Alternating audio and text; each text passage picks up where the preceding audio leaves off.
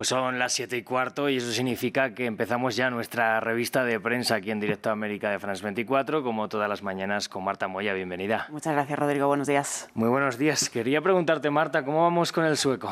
Bueno, pues ahí, ahí. He tenido que mejorarlo un poco esta mañana leyendo los titulares. Vamos a comentarles a nuestros espectadores por qué, porque hoy vamos a comenzar esta revista de prensa hablando de las portadas suecas, perdón, después de esa noticia de que finalmente Hungría votó por el sí a la entrada de Suecia en la OTAN. Así es, Rodrigo, hemos destacado varias portadas suecas. Empezamos con el Dagens Nyheter, que titula este martes un sí histórico y se ve la imagen del Parlamento húngaro de ayer ratificando la entrada de Suecia a la alianza del Tratado del Atlántico Norte. Dice esta misma portada, se acabó el drama, la ampliación de la OTAN es un revés autoinfligido para Vladimir Putin. Por otra parte, el Svenska Dagbladet, eh, hemos destacado de él su editorial que dice ahora Suecia ha vuelto a casa. La inminente entrada del país nórdico a la alianza eh, nórdica puede y debe marcar una diferencia en la seguridad del mundo, dice este periódico. No porque seamos una gran potencia, sino porque queremos que el mundo se caracterice por los mismos valores que defiende la OTAN.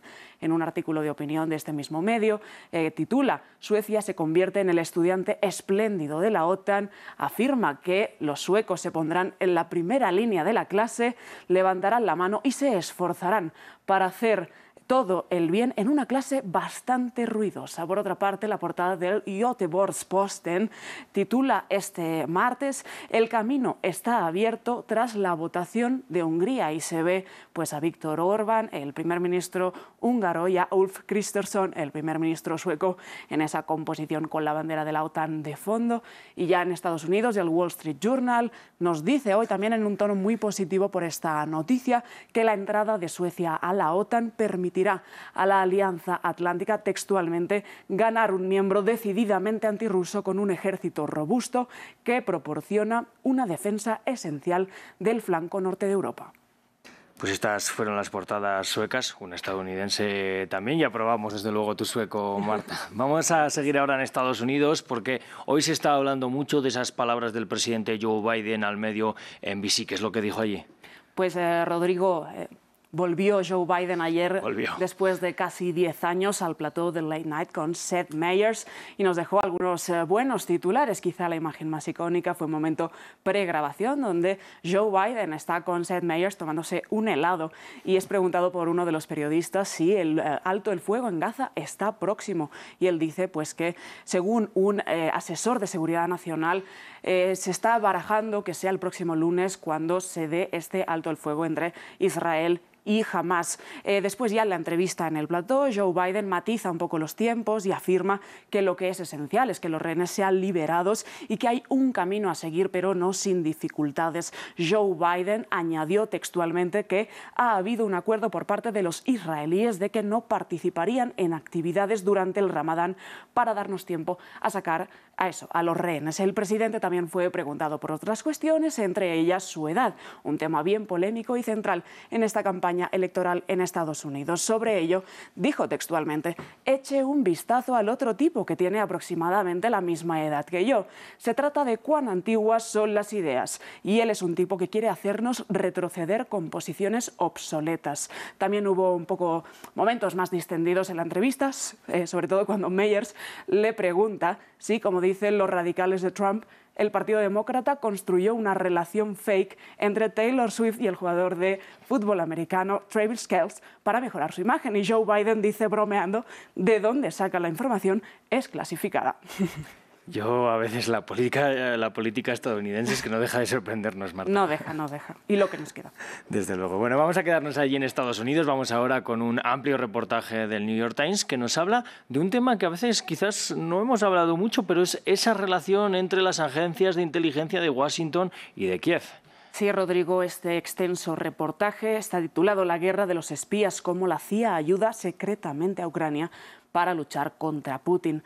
Nos habla de que esta asociación entre Washington y Kiev es una herramienta esencial para la defensa de Ucrania en estos días, pero eh, nos da a entender este reportaje que no nace ahora en tiempos de guerra, sino que pues esta asociación ya viene de hace una década y que Ucrania no es el único que se beneficia de esta asociación.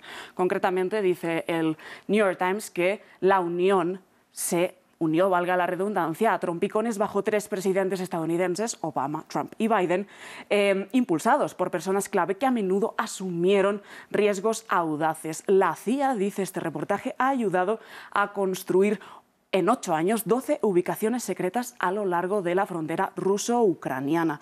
Una de las revelaciones más importantes que hace este reportaje es la siguiente. Los ucranianos también ayudaron a los estadounidenses a perseguir a los agentes rusos que se entrometieron en el ataque a las elecciones presidenciales de Estados Unidos en el año 2016. Recordemos esa polémica con las informaciones falsas sobre Hillary Clinton para favorecer a Donald Trump. Estos y más detalles en este extenso reportaje del New York Times se publican por primera vez después de mucho recelo de que salieran a la luz estas asociaciones por parte tanto de Ucrania como de Estados Unidos y están basadas todas estas revelaciones que les invito a leer en este reportaje del New York Times en 200 entrevistas a funcionarios actuales y pasados de Ucrania, Estados Unidos y otros países europeos.